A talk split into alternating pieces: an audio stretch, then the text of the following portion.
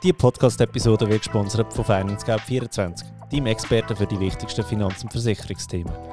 FinanceGap24 ist so digital wie möglich und doch so persönlich wie gewünscht. Mit über 60 Partnern ist FinanceGap24 unabhängig und hilft dir mit dem Versicherungscheck, deine passende Autoversicherung zum besten Preis zu finden. Hallo, ich bin der Finanzfabio und wir reden über Geld und das heute mit dem Wolfgang Meier. Herzlich willkommen, Wolfgang, hier im Finanzfabio Podcast, Videopodcast, dürfen wir schon sagen. Und zwar bist du von der LLB und ihr habt ein neues App entwickelt für nachhaltige Investments. Was das genau ist, das tun wir jetzt eigentlich miteinander anschauen. Äh, von wo kennen wir uns? Ihr habt mich so freundlich angeschrieben und gefragt, hey du, wir haben ein neues App, willst du das mal anschauen? Ich habe da mal reingeschaut und muss sagen, mal, macht den Fall, tun wir mal darüber reden. Was mir vor allem am besten gefällt, ist, das ist ja eigentlich nichts anderes als ein professionelles Vermögensverwaltungsprodukt zu einem Butterbrot. Ist das, kann man das so sagen? Das ist, das ist, genau, ist genau das, was wir versucht haben zu bauen. Also erst einmal danke, dass ich da sein darf. Ja. Äh, also du darfst dich jetzt gerne vorstellen, bevor wir voll abtauchen. Ich kann nur denken, wenn ich am Intro schon ein bisschen sage, um was es geht, dann äh, lassen alle gut zu. Ja. äh, genau. Also ich bin der Wolfgang, ich bin äh, verantwortlich für Willby in der Gesamtprojektleitung und die letzten zwei Jahre damit verbracht, die App von null auf zu entwickeln und wir sind jetzt seit Juli live mhm. und äh, haben damit die erste professionelle, nachhaltige Einzeltitel-Vermögensverwaltung der Schweiz und meines Wissens glaube ich auch im deutschen Raum auf den Markt gebracht und äh, sind sicher, dass wir, da, dass wir da ein sehr, sehr spannendes und kompetitives Produkt gebracht haben. Ja. Wie kommt man so, zum, so zu dem Job? Es ist eine lange Historie. Ich habe angefangen äh, nach, während meinem Studium noch, acht Jahre lang in, in der Unternehmensberatung geschafft und dort äh, für Banken, teilweise Versicherungen, aber hauptsächlich Banken, äh, Risikomanagement, so quantitative, trockene Finanzthemen gemacht. Nach acht Jahren war irgendwann Schluss. Äh, und dachte, jetzt muss ich mal was anderes machen. Bin dann auf die andere Seite gewechselt, äh, dann zur LLB. Ja. Dort Unternehmensentwicklung, also bankinterne Projektleitung, äh, wenn man so will. Und aus dem aus dann das Innovationsmanagement in der Bank aufbaut. Also gruppenweit alle, die eine Idee gehabt haben, die ein cooles Konzept gehabt haben, das, wo man denkt, okay, das, das bringt die Bank weiter, können jetzt Produkte, neue Prozesse sein, äh, die sind zu mir gekommen und ihnen geholfen, das zu entwickeln äh, und dann schlussendlich dann auf die Straße zu bringen, wenn es wirklich sich bewiesen hat. Wie, wie, muss ich mir da vorstellen? Ist da morgen irgendwie ein Mail raus von der LLB, also die Liechtensteinische Landesbank, ist ein Mail raus vom, vom CEO, vom Chef und sagt, hey, wir brauchen neue Ideen äh, wenn ihr welche habt, bringen die bitte zum Wolfgang. Oder wie, wie, muss man sich das vorstellen? Ja, das war eine ganze Informationskampagne. Natürlich, wir haben ein Intranet da im Unternehmen. Ja. Äh, dort haben wir Informationen aufgeschaltet, die haben Veranstaltungen gemacht, die haben so Brownback-Lunches, also Mittagessens-Events gemacht, äh, ja. wo wir Impulsvorträge gemacht haben. Äh, und halt immer wieder die Leute ermutigt, äh, in ihrem täglichen Arbeiten zu schauen, haben wir die richtigen Produkte, haben wir die richtigen Lösungen ja. für die Kunden, können wir Dinge besser machen. Ja. Äh, und wenn sie irgendwo eine Idee haben, äh, dann haben wir das gemeinsam ausgearbeitet, Prototypen baut, austestet, äh, bis eben hin zu einem Produkt. Ja, okay, okay. Und die Idee für, für die Willby-App, ist die von dir selber gekommen? Oder hast du einfach so cool gefunden, dass du gesagt hast, das machen wir jetzt? Äh, es ist nicht ganz so einfach. Äh, es ist irgendwo ein, eine, ein Mix aus Ideen, die wir schon in, im Innovationsmanagement gehabt haben ja. äh, und Impulsen von außen. Also in dem Fall war es auch der Megatrend Nachhaltigkeit, der äh, natürlich immer stärker auf Banken zukommen ist. Ja.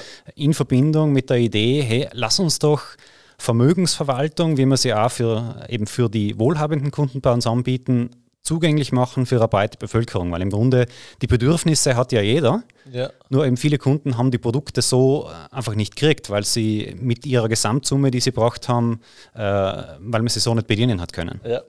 Siehst, von dort kommt eben das Problem, dass man sagt, investieren ist nur für Reiche. Oder? Weil ihr sagt sie selber schon Private Banking, oder? Das, so ist, das, das ist genau der Punkt euch nehmen wir, euch bieten wir etwas an und wegen dem sind, sind die, die armen Schlucker wie ich, oder sind einfach viel zu lange außen, außen vor äh, gelassen worden. Nein, aber eben, dass man das sieht, oder? das ist schon ein mega Wandel, dass man von der, von, sag jetzt mal, von der Elite-Investments auf, auf die breiten Massen rausgeht und für da braucht es halt einfach andere Lösungen oder also bessere Lösungen, sage ich jetzt mal, im Sinne von, ähm, sie müssen moderner sein, es ist du hockst ja nicht mehr mit dem Berater an und machst das, also du probierst es jetzt über eine App äh, zu lösen, oder? Aber der Grundgedanke von euch war ähm, Nachhaltigkeit. Genau. Ja. Also wir haben grundsätzlich als Bank uns auch zur Nachhaltigkeit committed. Wir sind jetzt schon klimaneutral durch Kompensation und bis 2030, wenn ich es richtig im Kopf habe, äh, wollen wir auch netto äh, net zero sein. Das heißt, die Bank selber investiert sehr, sehr viel, äh, um auch selber ihren Betrieb nachhaltig zu machen. Äh, aber eine Bank betreibt halt ein paar Server und ein paar Computer, Ja. aber die hat jetzt keinen riesen Einfluss auf, auf, wie sich unser Klima entwickelt, sondern da muss jetzt zum Stahlwerk gehen. Ja. Aber da, wo die Bank wirklich einen Hebel hat, ist, wie wir Geld investieren. Du kannst im Stahlwerk einfach keinen Kredit mehr geben, oder? Das, das, das wäre natürlich Das- gehen, das- das- ist genau der Punkt. Anders, Das ist okay. genau der Punkt. Und Ja. es geht eben auf zwei Schienen. Das eine ist der Kredit. Äh, und auch dort äh, kommt da immer stärker der Druck auf die Industrie, eben bei der Kreditvergabe zu schauen, wofür wird der Kredit eingesetzt. Zum Beispiel Carbon Capture, äh, CO2-Filter am Schornstein vom Stahlwerk Ja, und eben Eigenkapital. Das heißt, das Geld, das wir für unsere Kunden anlegen, soll natürlich auch primär oder in, eigentlich ausschließlich an Unternehmen fließen, die dafür sorgen, dass unsere Welt auch morgen noch lebenswert ist äh, und nach Möglichkeit einen anderen nimmt. Weil nur so kann man auch Druck auf die Industrie erzeugen, weil am Ende des Tages werden die Manager von all diesen Unternehmen an ihrem Aktienkurs gemessen. Und wenn keiner mehr die Aktien kauft, dann äh, geht der Aktienkurs nach unten und das ist der Druck, der am besten funktioniert, weil genau so funktioniert unser System. ja. Also das heisst, wenn, also, jetzt bevor wir da eintauchen, ne, nehmen wir mal das Wort Nachhaltigkeit auseinander. Oder? Mhm. Was heisst für dich und für die LLB in dem Fall Nachhaltigkeit? So, so ganz simpel einfach erklärt. Es, es, es ist nicht ganz simpel einfach. Ich versuche es aus, aus zwei Richtungen. Also äh, zum einen das, was äh, über die letzten Monate durch die Medien äh, getrieben worden ist, vor allem jetzt in der EU, äh, ist das ganze ESG-Thema. Also ESG steht für E, Environment, S für Social, G für Governance, also Umwelt, soziale Komponenten und Governance im Sinne von Unternehmensführung. Ja. Das sind drei Dimensionen, wie die EU Nachhaltigkeit definiert und das war in den Medien relativ prominent, weil äh, eben im Rahmen dieser Definition der EU, was nachhaltig ist, haben die dann beschlossen, ja Gas und, und Atom äh, sind super Sachen, das ist jetzt für uns auch nachhaltig. Das kann, kann man auch anders sehen. Ja. Ähm, das sind jetzt Vorgaben, die gelten auch für uns, weil Liechtenstein ist ja Teil vom EWR, das heißt, äh, die Gesetze in der EU gelten auch für uns. Äh, aber wir haben uns bewusst entschlossen, Willby anders zu bauen. Einfach weil eben dieses ESG so diffus ist und nicht ganz klar und, und außerdem versteht es auch niemand, der nicht im Banking ist. Also, man, man man muss ja das unterscheiden, dass Nachhaltigkeit und ESG ist nicht das Gleiche. Und ich glaube, da wird mega viel. Völlig, richtig- völlig richtig. Also ESG ist ein, eine Art auf Nachhaltigkeit zum Schauen. Also der Kern der Nachhaltigkeit ist, versucht die Dinge so zu machen, dass unsere Welt morgen im Idealfall besser dasteht als heute und mindestens nicht kaputt geht. Und das betrifft Umwelt, das betrifft unser Klima, das betrifft Arbeitsplätze, die die Leute nicht kaputt machen äh, und das betrifft äh, Businesses, die Geschäftsmodelle haben, die einfach nicht schädlich sind, sondern die uns allesamt als Menschheit weiterbringen. Ja, das ist für dich ESG. Das ist für mich Nachhaltigkeit. Das ist eben, äh, das kann ich sagen, für mich ist da Nachhaltigkeit. Oder? Weil Genau. ESG, wa- was mich dort nervt, ist, ähm, weißt, du, wenn, wenn du Nestle und Novartis sind in jedem ESG-Fonds von, von, von der Schweiz, oder sage ich jetzt Mhm. mal. Und dann muss ich einfach sagen, hä, das sind jetzt genau die zwei Firmen, we- wenn es mir um Nachhaltigkeit geht, wo ich nicht drin haben Wenn es mir um Rendite geht, ist es eine andere Geschichte. Aber wenn es mir jetzt um Nachhaltigkeit geht, muss ich sagen, der wollte ja die nicht drin haben, aber die sind prompt jedes Mal sehr prominent in diesen Produkten mit einem relativ hohen Prozentsatz vertreten. Oder? Und wenn du dann gehst, schauen, ja, wie, warum sind sie das, dann heisst es, ja, wir haben so und so viele Frauen ähm, in der Führungsetage, wir, wir haben eine gewisse Lohngleichheit drin. Was hat damit mit Nachhaltigkeit zu tun? Das, das ist genau der Punkt. Es gibt ein ESG-Rating. Also es gibt äh, Firmen, die vergeben deinem Unternehmen ein Label und sagen, wie, wie ESG-konform nachhaltig bist du. Und wenn du das eine Label nicht bekommst, dann meldest du dich halt beim anderen an. Ja, also das ESG ist schon ein bisschen der Marktstandard. Also den, da, da, da kommst du zumindest als Nestle nicht dran vorbei. Ja. Aber was natürlich passiert, ist, dass die Unternehmen auf dieses Label hin optimieren. ja. und, und versuchen in die Kriterien, die angeschaut werden, möglichst gut darzustellen. Das sind halt nun einmal auch äh, Frauenquoten äh, im Unternehmen. Ich meine, Diversity ist eine super gute Sache. Ähm, Absolut. Heck, Heckler und Koch, deutscher Waffenproduzent, äh, hat eine super Frauenquote im Management. Ja. Ich bin mir nicht sicher, ob es deswegen im Portfolio haben wird, aber in der ja. Dimension sind sie gut. Aber das, das ist genau der Punkt, den ich meine. Aber gut, sind wir uns da einig, oder? okay. Und wie, wie, wie löst du denn das? Weißt du, dass du wirklich sagst, okay, aber das Unternehmen will ich jetzt gar nicht drin haben? Gibt es die Möglichkeit jetzt bei euch? Genau, also das, das ist der Punkt, den wir uns angeschaut haben und wir kommen ein bisschen aus einer anderen Ecke daher. Also wir ja. sind ja kein, kein Online-Broker, wo der Kunde sich seine Einzeltitel zusammensucht, sondern wir wollten wirklich Vermögensverwaltung bringen. Und Vermögensverwaltung ist für mich ist ein Produkt, das ich eigentlich schon sehr, sehr lange machen wollte und jetzt endlich die Chance gekriegt habe, das auch zu machen. Ja weil es geht darum, wieder zurück zu einer Welt zu kommen, wo die Bank sich für den Kunden um die Finanzen kümmert. Wir leben in einer Welt, wo eigentlich jedem empfohlen wird, schau YouTube-Tutorials und liest die in Finanzthemen ein äh, und dann äh, recherchiere, welche Titel du kaufen willst und baue dir ein Portfolio auf. Und ich finde die Empfehlung gut, so schwer ich arbeitslos. Äh, die, die Empfehl ich finde die Empfehlung super und ja. ich, ich habe mir ja deine Podcaster natürlich auch äh, angehört und yes. mach, ich finde es auch super. Und ich finde es vor allem dahingehend super, wo du sagst, schau daran, was heißt das alles für dich steuerlich? Welche, welche verschiedenen Formen von Vorsorge, von Portfolios und so weiter gibt es? Ja. Aber das Research, welche Aktie sollte ich kaufen? Ja, muss jeder selber machen. Das muss jeder selber machen, aber das ist halt schon sehr, sehr aufwendig. Und Absolut. das machen die Leute, die es sich leisten können, machen das halt nicht. Sondern ja. die gehen hin und sagen, liebe Bank, lieber Banker, bau mir ein Portfolio unter diesen Vorgaben und schau, dass mein Geld vernünftig angelegt ist. Ja. Und was wir, was wir mit Willby versucht haben, ist einfach diese Chance auch allen, also einer breiten Bevölkerung zu geben und nicht nur Kunden, die mit einer Million daherkommen. Weißt, da muss ich ja sagen, das ist ja gut, wenn du sagst, okay, ich kann meine Finanzen bis zu einem gewissen Grad outsourcen, aber am Ende des Tages sage ich eben, du kannst deine Finanzen nicht voll abgeben. Oder? Also selbst wenn du die Bank dafür zahlst, willst du nochmal reinschauen und verstehen, genau. was du da genau machst. Oder? Die Podcast-Episode wird gesponsert von FinanceGap24, der erste mitdenkende digitale Partner für deine wichtigsten Finanz- und Versicherungsthemen. Auf FinanceGap24 kannst du Kredit, Hypotheken, Auto- und Haushaltsversicherungen vergleichen und auch direkt abschließen so digital wie möglich und doch so persönlich wie gewünscht. Mit dem ist mir eigentlich der Ansatz über, schau, wir haben eine App, du hast alle Möglichkeiten, die unsere Private-Kunden hätten, hast du da auch gefällt mir eigentlich besser, dass du halt gleich selber noch reinschauen was willst jetzt du genau, oder? Genau, also das ist genau der Unterschied. Äh, du bist ja ein großer Fan vom MSCI World ETF und dort bist du halt abhängig davon, wie hoch ist die Marktkapitalisierung von den Unternehmen und die bestimmen, was du in deinem ETF drin hast. Ja. Und was bei uns passiert ist, wir haben ein eigenes Asset Management, das sind, sind über 20 Leute und die screenen ein Universum von über zweieinhalbtausend Aktien, ja. machen das laufend und suchen aus dem außer, was ist aus unserer Sicht der gute gutes Investment, also Unternehmen, die solide dastehen, ähm, wo wir glauben, dass die entsprechend wirtschaftlich gute Zukunft haben und von denen wir überzeugt sind, dass sie mit unseren Werten, mit unseren Nachhaltigkeitszielen übereinstimmen. Und aus die Titel bauen wir dann für unsere Kunden dann unter der Berücksichtigung für die äh, Präferenzen, für die Vorlieben, die man in Web einstellen kann, bauen wir ein Portfolio. Aber zu jeder einzelnen Aktie gibt es ein Statement, was ist unser Investment Case, warum glauben wir, dass es ein gescheites Investment ist Warum glauben wir, dass der Titel nachhaltig ist? Was haben wir alles analysiert und warum, warum ist das stimmig? Ja. Und das hast du, hast du in einem ETF natürlich nie. Ja, gut, aber weißt du, wenn ich höre, okay, wir haben 20 Leute, die das machen, aber es sind über 2000 Titel. Das heißt ja pro Kopf 100 Titel, die er muss anschauen muss. Das ist fucking viel. Also, das, das, das, ist, das, ist jetzt äh, für einen sind wir wieder beim Punkt. Für einen Amateur, der das mit Excel macht, natürlich viel.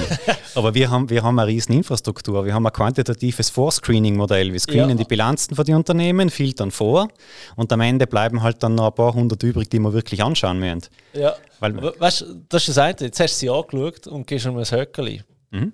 Du musst ja den Monat später wieder anschauen. Ja, natürlich. Also das ist ja eine never-ending Story. Oder wegen dem sage ich, das ist eigentlich schon noch ja, es ist fucking viel Arbeit. Ja, aber, aber, das ist das, was wir seit, seit 160 Jahren machen und wo wir auch glauben, das ist der Mehrwert, den wir als Bank liefern können. Ja. Und da kannst du noch so äh, YouTube motiviert sein, äh, du wirst einfach nie in der Lage sein, als Privatmensch, der in der Regel vielleicht noch was, was schaffen muss, ja. so viel Zeit zu investieren, um das gleiche ja, Level an Research einzubringen. Wegen dem sage ich ja ETF, oder? Aber jetzt ist genau. der Unterschied, MSCI World ist kein nachhaltiger ETF äh, per, genau. se, per se, das ist ja so das reguliert sich ja von alleine, wenn ihr so viel Druck macht auf die Firmen, also weißt, wenn die, wenn die grünen, ich sage jetzt mal die grünen ETFs, wenn die so viel Druck machen, dass die Firmen sich langsam anpassen wird ja der mit der Zeit auch nachhaltiger. Könnte man sagen. Das andere ist, ich bin eben mit der ganzen ESG-Geschichte einfach nicht einverstanden, weil ich eben sage, hey, eine ein, ein, ein Frauenquote, jetzt komme ich wieder in den Shitstorm, Frauen wieder falsch verstanden bist du dran wegen der AV-Reform, weil ich gesagt habe, ja, ein Jahr länger arbeiten ist okay. Aber ist ja gleich. Ich sage, Nachhaltigkeit hat, du mehr an die Nachhaltigkeit beitragen, wenn du ähm, für alles, was unter einem Kilometer ist, nicht das Auto für nimmst, sondern das Velo. Und wenn du recyceln und deinen Abfall trennen. Habe ich das Gefühl, mache ich mehr dafür, als wenn ich mein Geld gehe, hm. nachhaltig investieren, weil ich am Ende des Tages ja gleich nicht weiss, was passiert jetzt mit dem Geld wirklich. Und dann schaue ich ins Portfolio rein und sehe Nestle und Novartis und dann löscht es mir wieder ab. Das, das ist in, in, in zwei Dimensionen falsch. Okay. Äh, also zum einen der persönliche CO2-Fußabdruck, mit dem wir ja alle quält werden jeden Tag. Ähm, das ist, äh, wenn du mal schaust, wo das herkommt, das äh, wurde, ich glaube, es war Chevron, bin mir nicht mehr sicher, ob es Chevron war. Auf jeden Fall ein großer Ölkonzern hat dieses Konzept erfunden. Ja um eben dir als Endverbraucher das Gefühl zu geben, wenn sich das Klima verändert, wenn die Welt, äh, wenn die Welt an die Wand fährt, du bist schuld. Es liegt in deiner Verantwortung, dein ja. Verhalten zu ändern. Aber dein CO2-Footprint und der von einer Ölraffinerie, ja, da kannst du lang Recycling gehen, dass dir das ausgeht. Welten, ja. Und natürlich ist es gut, wenn du dich vernünftig verhaltest, wenn du recycelst. Ja. Aber es ist kein Entweder-Oder und du darfst nicht unterschätzen. Jetzt natürlich du als Einzelperson äh, hast halt nur das Gewicht, was du hast. Aber wenn wir mehr Menschen zu der Bewegung bringen, ihr Kapital, was sie investiert haben, nicht nur vielleicht in der freien, in, im freien Veranlagen, sondern auch in der, in der gebundenen Vorsorge, wenn das nach nachhaltigen Kriterien investiert wird, das sind große Volumina, das sind riesige Summen, die da allein über die Schweiz oder über andere Länder zusammenkommen.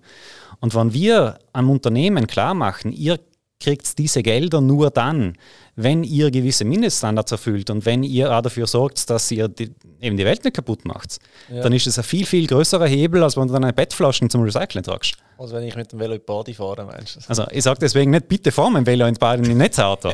Schon gut. Aber, aber unterschätzt nicht, was dein Geld äh, eigentlich für eine politische Macht hat. Ja, Gut, aber das hat der Ölraffinerie oder eben das, äh, das Waffen, die Waffenfirma, die du vorhin erwähnt hast. Ja, look, ich weiß zwar, ähm, ist nicht so gut, was man da macht, aber hey, wir haben mega viele äh, Frauen in der Führungsetage. Und da sind sie auch wieder drin. Das ist da genau. Stress in dieser ganzen Geschichte. Und da ist der Punkt, warum eben es ist halt nichts schwarz und weiß auf der Welt. Und das ESG-Rating von, ich glaube, BBB bis, bis AAA oder so, ja.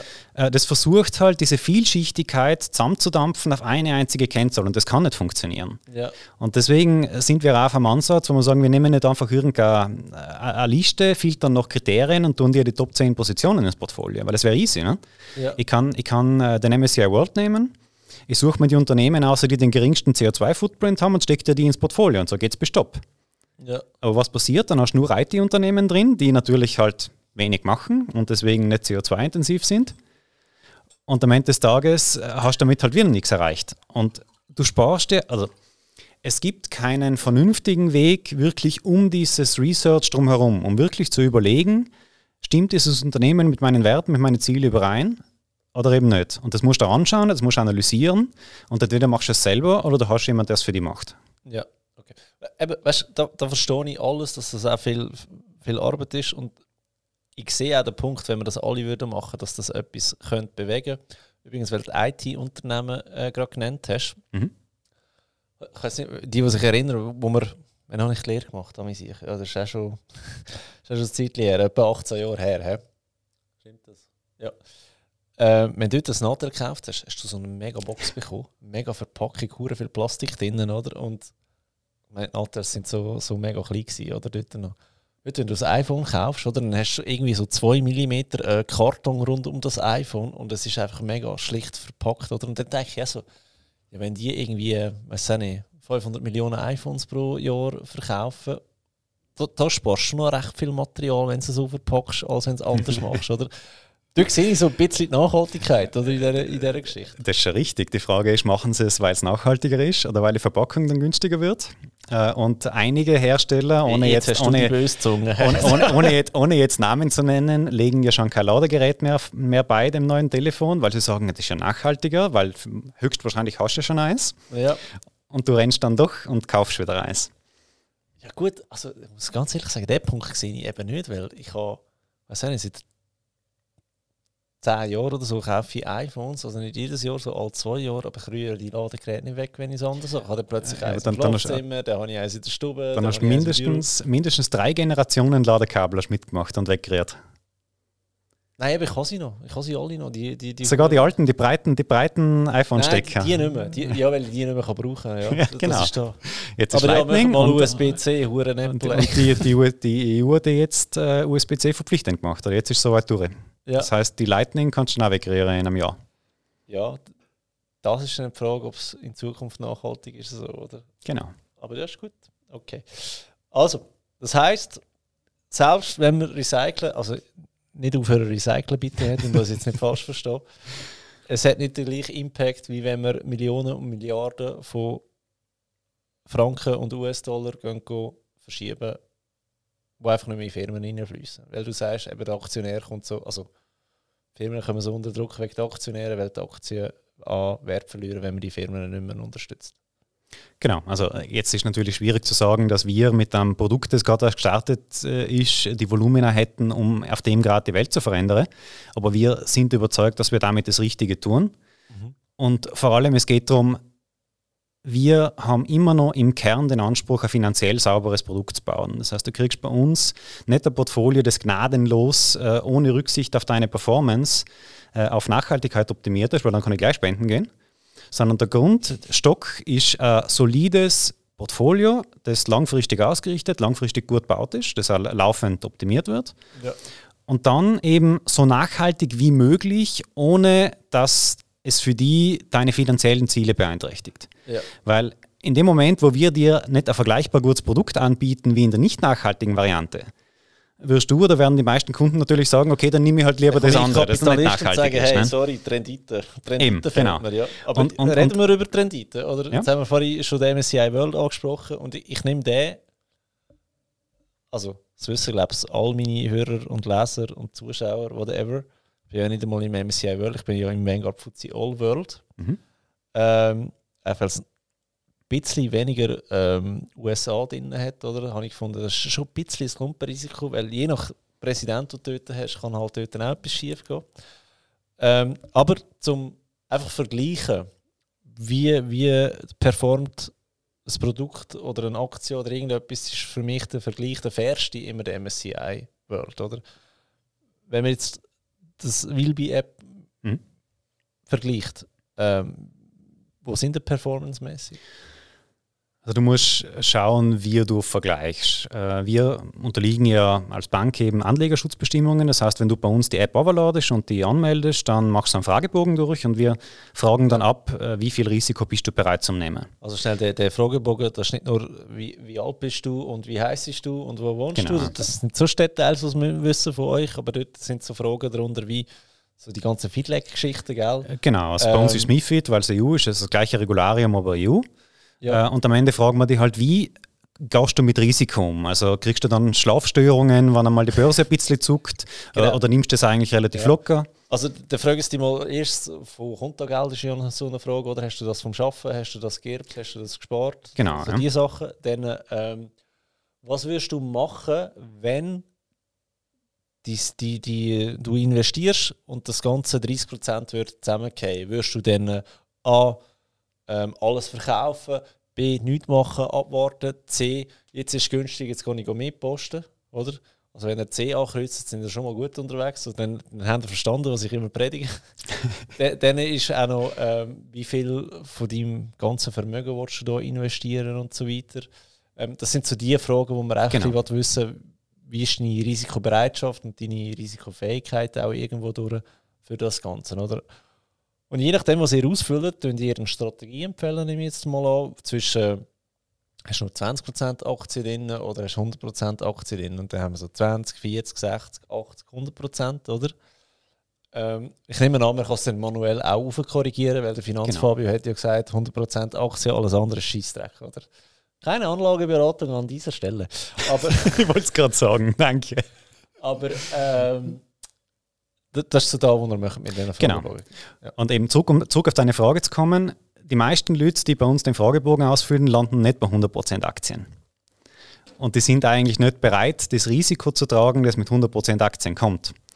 Und dann, darf, und dann, dann, dann, kann ich nicht den FTSE All World Index hernehmen und ja. vergleichen, weil der nimmt natürlich viel, viel mehr Risiko. Ja. Äh, und wenn ich jetzt bei uns die, äh, die höchste Risikostufe nehme, eben mit 100% Aktien, dann ist das ein fairer Vergleich. Äh, dann gibt es noch ein paar andere Sachen, die man beachten muss, dass wir natürlich also der FTSE All World ist immer noch gewichtet nach der Größe der Unternehmen. Also ein großes Unternehmen ist mit mehr Prozent im Index drin, also im ETF. Und wir haben natürlich dann im Hintergrund noch Regeln, wo wir sagen, maximal so und so viel pro, Reg pro Region, maximal so und so viel pro Branche. Also wir sind noch ein bisschen, ich sage mal, konsequenter diversifiziert gestreut im Markt. Ja. Und das kostet also, vielleicht ein paar. Äh ja, also sorry, das heißt, Nehmen wir den SMI, der ist einfach. Der SMI mhm. sind ja die 20 äh, grössten Firmen von der Schweiz mhm. an der Marktkapitalisierung gemessen. Und dort ist aber doch äh, Platz 1 ist viel mehr gewichtet genau. als Platz 20. Oder sagen wir, Platz 1 macht, ich weiß es gar nicht, vielleicht irgendwie 20% aus. Oder so, so, viel wird es nicht sein, aber ich weiß es freihändig auch nicht. Ja. Und Platz 20 sind dann irgendwie äh, 3% oder so. Einfach, dort hast du einen riesen Gap dazwischen, oder was, was, was Gewichtung angeht. Und ihr sagt, Platz 1 und Platz 20 müssten beides eigentlich etwa 5% sein. Äh, nicht, nicht zwingend, aber wir müssen einfach schauen, äh, wann auf Platz 1 ein IT-Unternehmen steht und auf Platz 2, 3, 4 und 5 auch ein IT-Unternehmen. Ja. Dann nehmen wir vielleicht Platz 3, 4 und 5 raus, weil du suchst in deinem Portfolio zu viel Konzentration auf den Sektor IT hast. Und wenn dort irgendwas passiert, ja, dann hast du ein Problem. Momentan. Genau. Ja. Und, und was wir machen, wir stellen sicher, dass du geografisch gut verteilt bist. Das heißt äh, eben Europa, Schweiz, äh, speziell nochmal äh, Nordamerika und so weiter. Ja. Wir stellen sicher, dass du noch Branchen, Sektoren gut verteilt bist und wir stellen auch sicher, dass du noch Währungen gut verteilt bist, damit du eben möglichst diese breite Risikosteuerung hast. Und bei uns ist das halt aktiv gemanagt und wir schauen, dass das so ist. Und beim ETF passiert das halt einfach so. Ja. Und das ist der Unterschied.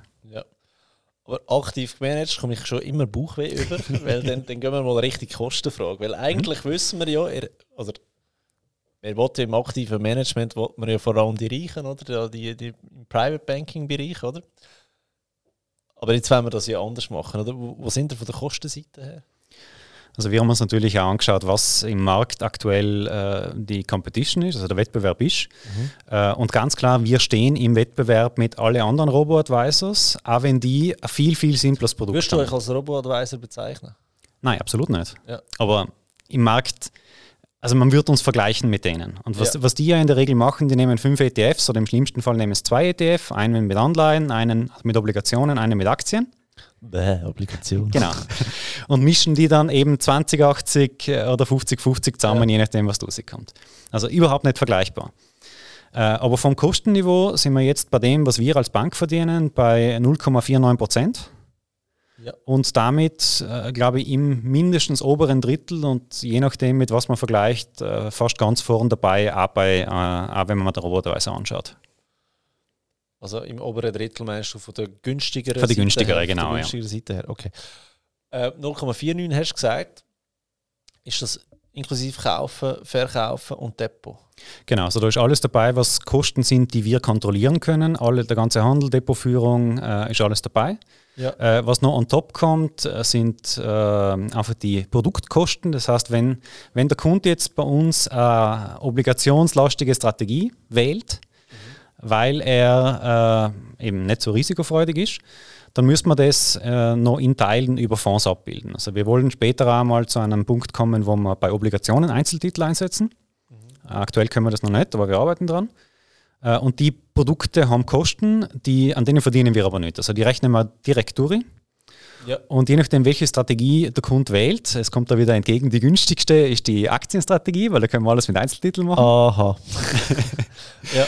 Aber äh, das, das, also das macht dann keine großen Beträge mehr aus, äh, ja. aber das kommt nochmal an top. Und wie ist es mit den Währungen? Haben wir da noch irgendwie äh, Währungswechselgebühr drin? So? Ja, da, da, haben wir einen, einen, einen Spezialdeal gemacht, äh, weil äh, ich wollte das Produkt so, so attraktiv wie möglich ja. machen im Marktvergleich. Und äh, wir wechseln. Weißt du, da macht es sehr sympathisch, und wir, muss ich an dieser Stelle auch sagen. Wir, wir, wechseln, wir wechseln Währungen zu fast dem Interbankkurs. Also Interbank ist das, was Banken untereinander zahlen, also ohne ja. irgendeinen Aufschlag. Äh, und der Kunde kriegt für Willby, ich glaube, seien es 0,0 2, 3 Prozent, also fast nichts, ja. äh, kriegt, er, kriegt er die Währungen auch gehandelt. Und das handeln wir alles für ihn. Also zu einem Preis, den man unmöglich kriegt, wenn man so zur Bank geht und sagt, ich möchte gerne das Frankennötchen in Euro ja. wechseln. Also, was lernen wir daraus? Ihr sind unter 0,5 Prozent, was ich wirklich anständig finde, für eben das Vermögensverwaltungsprodukt. Es ist nicht einfach ein ETF. Oder von dem her muss ich sagen, es ist anständig.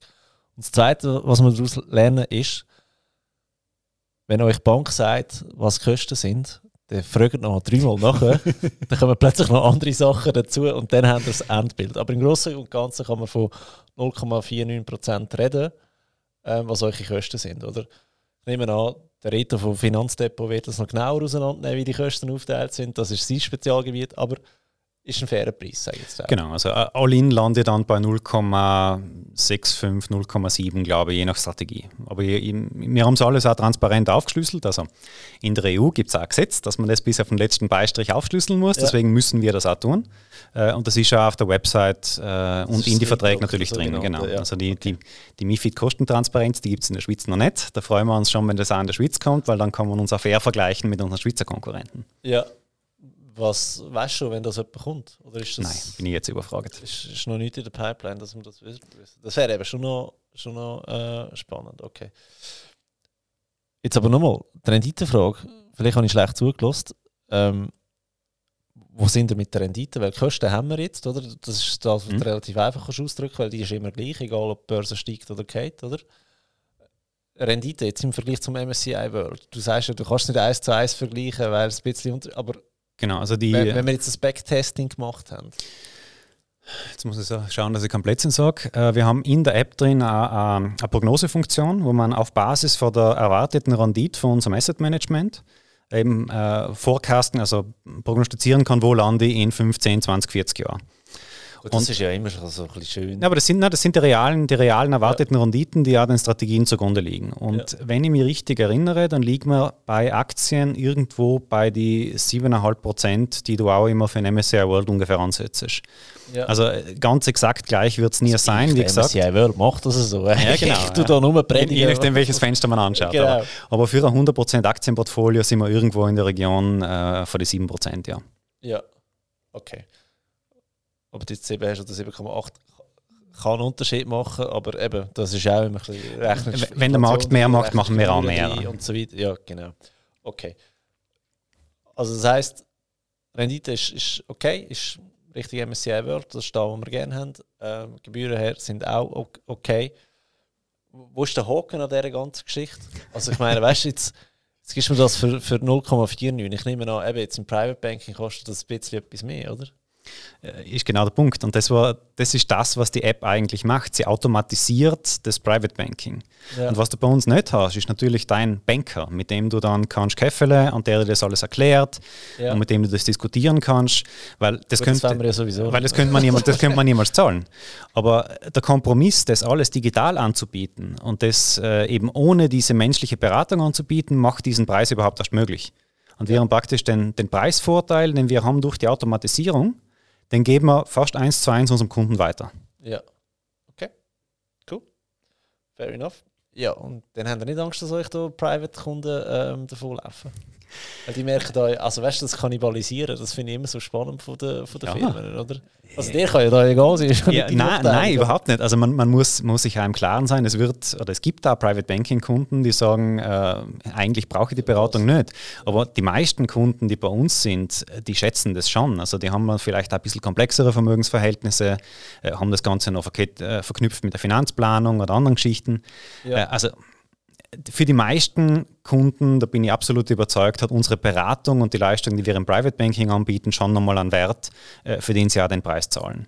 Wenn es wirklich nur ums reine Anlegen geht, ja. ähm, ist Willby äh, natürlich eine super Lösung und man muss auch sagen, äh, wir können aktuell, wir arbeiten daran, aber aktuell nur Vermögen bis ungefähr 150.000 Franken bei uns äh, onboarden. Warum? Weil drüber äh, wird es dann nochmal schwieriger mit der Compliance. Das heißt, da müssen wir mehr Fragen stellen, müssen vielleicht ja. irgendwo Belege einholen.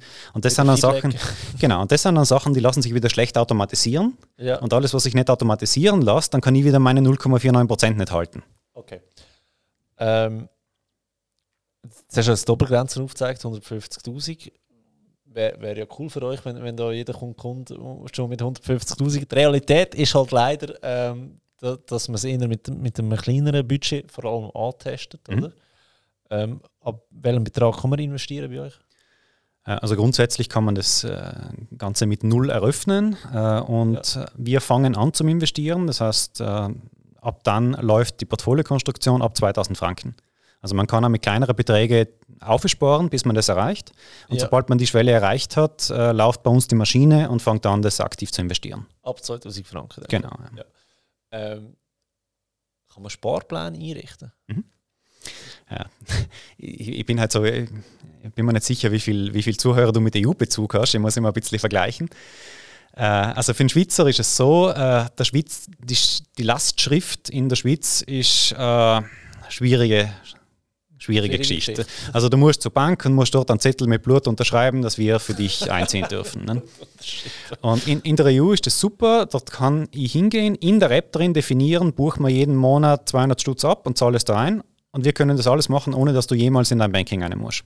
Ja. In der Schweiz ist es ein bisschen anders, da musst du in deinem Online-Mobile-Banking einen Dauerauftrag einstellen, auf die App. Also was wir dir anbieten, ist, dass du in der App die ähm, Daten schicken lässt, kriegst, kriegst eine Mail was genau du bei dir eingeben musst und dann stellst du einen Dauerauftrag ein. Ist nicht ganz so komfortabel, aber macht am Ende das gleich. Gut, das ist wie äh, vom, vom, vom, vom Lohnkonto auf Sparkonto verschieben. Genau. Ja. Das Sparkontos blöd sind. Und es, es, es, gibt, es gibt aber noch einen Insider-Lifehack. Ja. Äh, die Sparpläne in der EU, die machen wir grundsätzlich monatlich. Ja. Äh, wir rebalancen das Portfolio, also die Investi Investitionsrunden, die passieren wöchentlich. Und in der Schweiz kannst du jetzt natürlich hergehen und sagen, ich nehme den Betrag, den ich im Monat sparen will, teile den durch vier ja. und mache jede Woche eine Einzahlung. Ja. Das heißt, wenn sich während dem Monats noch Marktschwankungen ergeben, dann kannst du die auch noch aus, ausmitteln.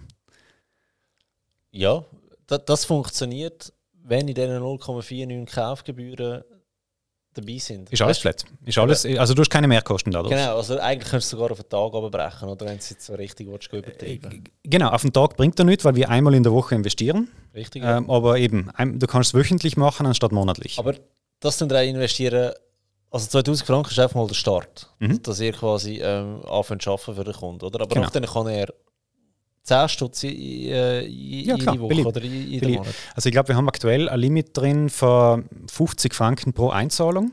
Ja. Äh, also das ist, das ist das Minimum, einfach damit wir bei uns nicht überschwemmt werden von einem ganzen Haufen Zahlungen, die dann bei uns die Prozesse wieder verstopfen. Ja. Äh, aber ab 50 Franken pro Zahlung, sei es jetzt wöchentlich oder monatlich, bist du dabei und in beliebiger Höhe und beliebiger Frequenz. Das heißt, wenn ich jetzt im Monat 25 würde, würde er einfach alle zwei Monate investieren? Nein, äh, die Zahlungen Jetzt muss ich wieder vorsichtig sein. Es funktioniert höchstwahrscheinlich technisch, wenn du einen Dauerauftrag über 25 Franken einrichtest. Ja. Wenn du jetzt ein deutscher Kunde wärst, dann lassen wir dir eigentlich keinen Sparplan unter 50, 50 Euro pro Monat abschließen. Ja. Aber okay. für den Schweizer, wie der Insider-Lifehack, äh, ja. kannst du auch mit kleineren Beträgen äh, kannst es schicken und es wird wahrscheinlich funktionieren. Also das heißt, die App ist zugänglich in der ganzen Dachregion, oder wie? Ja. Ja. Also aktuell sind wir in äh, Liechtenstein und der Schweiz, äh, haben wir im Juli gestartet, im ja. September in Deutschland und äh, Österreich haben wir aktuell noch unter Beobachtung, das schauen wir uns an. Also es funktioniert in Österreich schon, aber wir haben noch keine aktive Marktbearbeitung, keine Werbekampagne ja. in Österreich gemacht. Okay, okay, alles klar. Ähm, ja, das tönt doch, also, haben Sie nicht Angst, dass 2000 Franken doch eine Hürde ist? Also weißt, ich, ich weiß, wie es ist. Am ja. Anfang, wenn, wenn, du noch nie investiert hast, ist es ein bisschen ein Hürde. Nachdem, wenn du süchtig wirst nach investieren, ist ja eigentlich kein Thema mehr. Und dann haust du einfach es, es, es, ist eine, es ist eine Hürde, äh, aber das ist aktuell das Beste, was wir zusammengebracht haben, dass wir sagen, wir sind für uns als Bank ökonomisch auch noch in einem vernünftigen Rahmen. Ja. Weil das Problem ist, wenn du bei uns Kunde wirst, äh, wir müssen hier mit dir eben diese ganzen Fragebogen machen, wir müssen deinen Ausweis äh, validieren, das kostet alles Geld. Ja. Und äh, wenn wir jetzt äh, sagen, das funktioniert aber in Franken, so wie es diverse andere machen, dann werden wir einen relativ großen Teil haben von Leuten, die probieren das einmal aus und lassen irgendwie 10 Franken drauf ja, liegen. So. Und damit würde man halt wieder Kosten generieren, die uns auf der anderen Seite zwingen, das Produkt für alle anderen teurer zu machen. Ja. Und diese 2000 Franken sind so eine Grenze, wo wir gesagt haben, das können wir für uns vertreten, dass das niederschwellig zugänglich ist und da verhindern wir, dass wir einen Haufen äh, Karteileichen eben anborden, die für andere dann wieder Kosten verursachen, die man äh, dann wieder durchverrechnen müsste. Ja.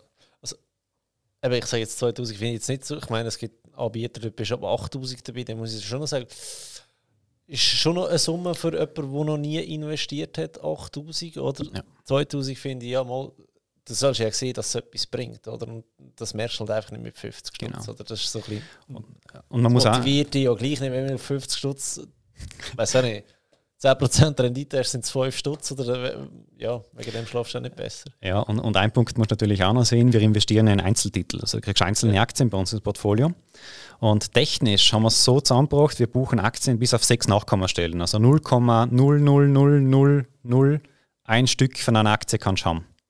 Ja. Aber natürlich, wenn ich nur 10 Stutz drauf habe und äh, die Aktie ist vielleicht irgendwie Amazon oder irgendein anderer ja. Titel, der relativ hochpreisig ist, dann kann es schon vielleicht passieren, dass irgendwann die Nachkommastellen nicht mehr ausreichen. Also irgendwo, es, es macht schon Sinn, einmal eine gewisse Summe einzuzahlen, damit es in sich auch gut funktioniert.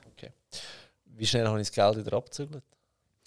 Ähm, grundsätzlich laufen die äh, Investitionsrunden immer einmal die Woche. Das heißt, jeden Mittwoch am Abend wird äh, Portfolio optimiert, jeden Donnerstag wird dann ausgeführt. Ja. Und nach der Ausführung du im Grunde das Geld verfügbar. Was ich dazu sagen muss, es gibt gewisse ähm, Segmente, die man mit Fonds abdecken. Wir haben zum Beispiel einen Microfinance-Fonds drin. Und äh, Fonds sind dann immer ein bisschen schwierig, weil die werden dann seltener gehandelt. Da gibt es einmal die Woche Abrechnung und dann kann es teilweise ein, zwei Wochen dauern, bis das alles wieder da ist. Ja. Aber Aktien sind recht schnell liquidiert. Okay. Jetzt schnell, in der Strategie, die kann ich ja mehr oder weniger selber zusammenstellen, oder? Mhm. Ähm, was mit den Dividenden? Werden die auf das Konto ausgezahlt? Werden die reinvestiert? Also sind wir ausschüttend, sind wir thesaurierend oder kann ich wählen oder ist es ein Gemisch? Also eben, Vermögensverwaltung. Wir kümmern ja. uns für dich. Du hast einen Cash-Account in dem Produkt drinnen und wenn eine Dividende kommt, dann wird die auf das Cash-Account einzahlt. Aber wir haben natürlich in der Strategie drin eine Cash-Quote. Also wir sagen ungefähr 3% Cash in der Regel ähm, ist das, was drin sein sollte. Ja. Und wenn das über die Dividenden dann mehr wird, dann wird es natürlich wieder reinvestiert. Ja. Okay, und das nehme ich an, das geht auch unter 50 Franken, oder? Ja, natürlich. Ja. Also sobald einmal dabei bist, äh, wird es, läuft es vollautomatisch durch und dann spielen die Beträge eigentlich keine Rolle. Ja, okay, sieht es bei dir persönlich aus? Äh, hast du auch über Wilby investiert oder erzählst du uns einfach, wie gut das ist? ja, also ich bin, ich bin Kunde der ersten Stunde, äh, ja. natürlich auch in der Pilot- und Friends and Family Phase vorne dabei. Und wie gesagt, das ist für mich eine Herzensangelegenheit. Ich wollte immer schon äh, so ein Produkt bauen, weil ich der Meinung bin, Vermögensverwaltung und investiere, also investieren per se ist viel zu wichtig, um das irgendwelchen YouTube-Tutorials, no offense, zu überlassen. Zweitens, äh, die Produkte, die eine privilegierte Schicht hat, sollten eigentlich für alle zugänglich sein, weil so soll es eigentlich sein. Also das ist der Job meiner Bank, mich äh, sich um meine Finanzen zu kümmern ja. und äh, ihnen einen regelmäßigen Sparplan und investiere auch fleißig mit Wilby. Ja. Weißt, ich finde da eben gut, dass die Kauf- und Verkaufgebühren dass die inklusiv sind, weil das schützt den Kunden davor, dass der Banker einfach anruft und sagt, wenn die Börse jetzt alles verkaufen nicht, weil es ihn wirklich interessiert, dass es bei dir runtergeht, sondern einfach, weil er mit diesen Gebühren wieder Geld reinholt mit dem Verkauf. Genau. Mehr als, weil ja, ich meine, wenn du eine Depotgebühr hast oder, und der Markt 30% runtergeht, dann haben die 30% weniger Depotgebühren. Oder? Und das genau. kann halt auch dazu führen, dass Mitarbeiter müssen entlassen werden in dem, bei dieser Bank. Oder? Wenn es da inbegriffen ist, dann hast du das Problem schon mal nicht. Oder? Genau, also es sind zwei Dinge, die wichtig sind. Das eine ist eben Transaktionsgebühren. Wir haben nichts davon, den Kunden irgendwie zu mobben, irgendwas zu tun, sondern wir ja.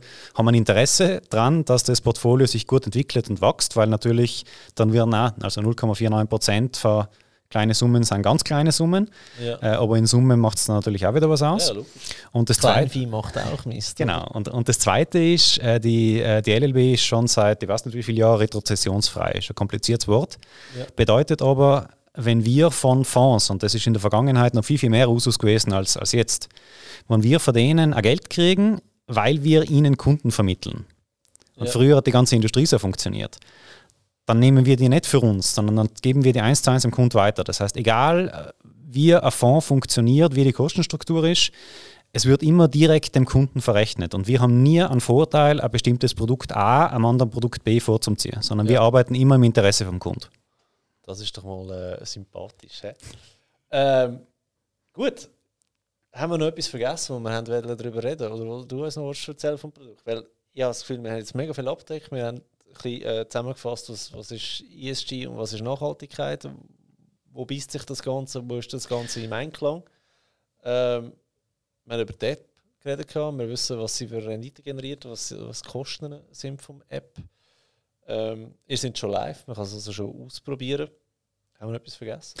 Ja, ganz am Anfang, wie du mich gefragt hast, was ist Nachhaltigkeit? Äh, da haben wir nur die Hälfte von der Frage beantwortet. Okay, was schon äh, nämlich, nämlich ich, ich gesagt, wir haben uns bewusst entschieden, eben nicht den ESG-Ansatz, den ESG-Ansatz ja. zu fahren. Sondern was wir stattdessen gemacht haben, äh, wir haben auf die SDGs, das klingt jetzt gleich, ist aber was anderes, äh, abgestellt. SDG steht für Sustainable Development Goals, also nachhaltige Entwicklungsziele von der UN. Ja. Ähm, das sind 17 Ziele, die die Vereinten Nationen definiert haben, die wir, auf die wir hinarbeiten müssen, damit wir die großen Probleme, die die Welt heute die, hat. Wo wir schon massiv hinten nachher sind. wir sind, wir sind bei, bei, den, bei den allermeisten ganz sicher hinten. Ja. Ja. Also das ist der Grund, warum es die Ziele überhaupt braucht. Ja. Äh, und das Geschickte halt, also was uns angesprochen hat, ist als erstens, die Ziele kommen von den Vereinten Nationen. Da ist nicht irgendeine Interessensvertretung der Finanzindustrie oder der Kohleindustrie dahinter. Äh, und das Zweite ist, es gibt mittlerweile relativ gute Daten für fast alle Unternehmen im Markt oder zumindest die börsengelisteten Unternehmen im Markt, wie die sich ausrichten entlang von diesen 17 Ziele. Das heißt, ich kann dann sagen, ah, Nestle ist im ähm, Ziel, ich weiß nicht, welche Nummer das ist, aber zum Beispiel saubere Energie, ähm, hat es so und so viel Übereinstimmung oder eben sogar, also es kann positiv sein oder kann negativ sein. Ja. Und aktuell sind wir vom Stand, wo wir für mehr als 95 Prozent von den Positionen, die wir bei uns in die Portfolien haben, inklusive die Positionen, die Fonds halten, also im, im, wenn man durchschaut durch die Fonds, eben saubere Daten haben, wie sich diese Positionen an diese Ziele orientieren. Ja. Und was wir gemacht haben, eben um diese Nachhaltigkeitspräferenz, äh, praktisch den Kundenwunsch abzubilden. Wir haben die 17 Ziele, das 17 ist halt viel, ne? und das ist relativ sperrig. Wir haben die zusammendampft auf sieben Themen also wir haben äh, zum Beispiel relativ simpel, saubere Energie ist ein Ziel ähm, und ist auch bei uns ein Thema, weil es einfach sehr, sehr viel gibt, wo man da investieren kann. Aber vor allem, wenn es in die soziale Richtung geht, wird es relativ schwierig, das auch greifbar zu machen. Und da haben wir teilweise Themen, also Ziele gruppiert zu Themen ja. und sind dann auf, auf, diese sieben Themen dann kommen. Und du kannst als Willbekund äh, sagen, welche Themen dir wichtig sind. Das kann keines sein, eines, mehrere, alle. Ja. Und was wir da machen in der Portfoliokonstruktion ist, wir schauen, dass wir dein Portfolio nach Möglichkeit, also immer unter dem Blick, zuerst ein gescheites Produkt und danach die Nachhaltigkeit, ähm, dass wir dein Portfolio so optimieren, dass das möglichst hohe Ausrichtung entlang von den Zielen hat, die dir wichtig sind. Ja. Und das finden wir deutlich besser und transparenter, als das zu sagen, ja, dein Portfolio hat ein ESG. Das ESG-Problem, das ich habe. He? Das löst in gewisser Weise dein ESG-Problem. Ja. ja. Danke für den, für den Nachtrag. Den hat man fast vergessen, finde ich mega wichtig. Ähm, ist viel der schlauere Ansatz. So, oder? Ja, aber ich meine, es hat auch Nachteile. Äh, die ganze Finanzindustrie geht auf ESG. Äh, wir müssen jetzt, das ist auch lustig, wir müssen den Kunden fragen im Rahmen, also wenn du die App äh, startest, ja. müssen wir die fragen, ist dir nachhaltiges Investieren wichtig? Und dann sagst du ja. Und dann sind ja, wir, logisch, so schlafst ja, Natürlich, klar, deswegen machst du direkt in toll, wenn du äh, Nein anklickst. Oder? Und, und, dann müssen wir dir dann aber einen Disclaimer zeigen, wo wir sagen, schau her, äh, wir sind nachhaltig, aber wir sind nicht nachhaltig im Sinne von der ESG-EU-Definition, sondern wir machen das anders. Ist das für ja. die okay, ja oder nein? Weil natürlich alle, die die EU-Logik verfolgen, sagen, hey, der Gesetzgeber sagt, das ist nachhaltig, so machen wir es, hacken dann. Und wir haben halt einen Ansatz, wo wir wirklich versuchen, das maximal transparent, nachvollziehbar und für uns, nach, für uns auch äh, einfach konsistent zu machen. Ja. Und dann, das ist schon nicht so einfach. Weißt, ich weiß nicht mehr, ob ich da schon mal in einem Podcast erzählt habe, wegen dem erzähle ich es nochmal. Ich bin mal eingeladen worden, ähm, glaube 2020 vor Corona, mhm. ähm, ab Finanzmesse die Finanzmesse, so etwas von langweilig. Also die, die kannst du dir ja wirklich schenken. Aber anyway, bin ich dort gewesen. Und einfach überall, und dort ist ja der, der, der ESG-Boom ist ja dort ausgebrochen, sage ich jetzt mal im, im Jahr 2020, vielleicht 2019 schon, aber dann kommst du in die, in die riesen Halle von dieser Finanzmesse und einfach je, also dort sind hunderte von Finanzdienstleistern und, und vor allem Banken vertreten und einfach alle haben nachhaltig, mit Nachhaltigkeit gewerbt, äh, geworben, mit, mit ESG. Und dann bin ich so in dieser Halle und dachte, hey, wenn jetzt alle auf diesen Zug aufspringen, dann kann es ja nicht mehr funktionieren. Also weißt du, dann wird so viel schief gehen. Dann ist es für mich, in meinen Augen eigentlich nur noch Marketing. Oder es, es tönt einfach gut. Wegen dem bin ich mega froh, haben ihr einen anderen Ansatz, oder? Und aber gut, hast du jetzt das aufgeklärt, damit die Leute auch wissen, was man mit dem meint, oder? Das, das ist eben das. Ne? Jeder will am Hype aufspringen. Dann ja. kommt der Punkt, wo der Gesetzgeber sagt, Kollegen, so nicht. Ja, da müssen wir jetzt schärfere Regeln fordern. Ja. Und dann dauert es halt noch vielleicht nochmal fünf, sechs, sieben Jahre, bis sich das alles normalisiert und bis man wirklich Klarheit hat, wer macht es gescheit und wer nicht. Und wir haben halt wirklich versucht, ein Produkt zu bauen, hinter dem wir auch ehrlich stehen können. Und ich glaube, das das ist, das ist uns zumindest einmal für mich gelungen. Ich bin normalerweise relativ selbstkritisch mit dem, was ich mache, aber wie gesagt, ja. das Produkt ist das erste, das ich auch meinen Freunden persönlich empfehle. Ja. Es ist immer schwierig, was du empfiehlst, gell? weil keine Anlageberatung, aber ja. ja, ich verstehe. Ja, hey, ein, eine, einen Punkt habe ich noch für dich. Ja, Entschuldigung. Ja, für dich als, als MSCI World Fan. Ja. Äh, wir haben uns natürlich die Frage gestellt, was ist Nachhaltigkeit, was ist das überhaupt, wie machst du das greifbar? Und was wir eingebaut haben, da kannst du das dann nämlich anschauen, wann, äh, wann Kunde in der App ist. Äh, wir messen, wenn, wenn, du bei uns Kunde in der App bist, kannst du das ah, dann anschauen. App, ja. äh, für jede Position bei dir im Portfolio rechnen wir, was ist der CO2-Fußabdruck und was ist der Energieverbrauch. Ja. Und dann rechnen wir, wie vergleicht sich das mit einem äquivalenten Investment in MSCI World. Okay. Und dann zählen wir da jeden Tag nach oben, wie viel hast du seit Beginn von deinem Portfolio mit der Summe, die du investiert hast, CO2 und Energie gespart mit dem Wilby-Portfolio, wenn du in Wilby investierst, anstatt in Unternehmen im MSCI World. Wow, jetzt machst du mir noch schlechtes Gewissen, hey, jetzt, dass ich nicht mehr schlafen kann. nein, wir, wir wollen das einfach das aufzeigen. Ja, nein, das ist geil, weißt du, für die äh, Daten-Junkies, wo, wo, weißt du, wie ein Apple Watch, Schrittzähler, oder? Ja, genau. Dann gehst du jeden Tag in die App schauen, nicht mehr, was deine Rendite gemacht hat, sondern einfach, wie viel CO2 du jetzt äh, eingespart hast mit dieser ganzen Geschichte. Nice, gute spielerische äh, Überlegung, ja. Cool.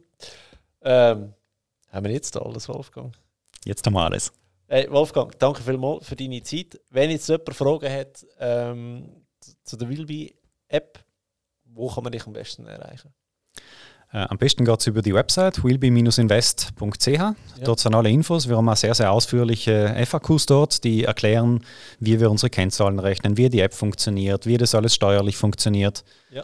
Ähm, das heißt, da findet man eigentlich alle Infos, die man braucht. Okay. Und äh, alles, was man dort nicht findet, äh, stehen unsere freundlichen Damen und Herren vom Support natürlich sehr, sehr gern zur Verfügung. Kontaktdaten gibt es ebenfalls auf der Website. Okay. Bist du auf LinkedIn unterwegs? Ich bin auf LinkedIn unterwegs ja. und man kann sich natürlich sehr, sehr gerne mit mir vernetzen. Darf ich das dort noch verlinken? In dem Fall? Natürlich, auf jeden Fall. Podcast-Beschreibung. Ja, ähm, super, danke, bist du da gewesen für die Zeit. Ähm, habe mega viel gelernt, wieder mal über Nachhaltigkeit. Ich glaube, ich muss meine Meinung ein bisschen äh, revidieren in Zukunft. Aber danke vielmals für, für die Aufklärung. Habe ich mega wichtig gefunden, dass wir auch über das reden, nicht nur über die App selber. Ähm, ja, dann, wenn du jetzt den Podcast einfach nur gelost hast, denk dran, seit neuestem haben wir die Folgen auch auf YouTube, wo du mein Studio mal kannst anschauen kannst. Ähm, einfach, dass du das auch kannst in Zukunft auf YouTube.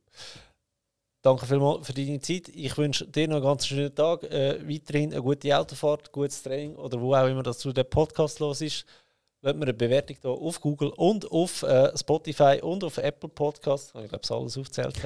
und wünsche noch einen ganz schönen Tag. Bis bald.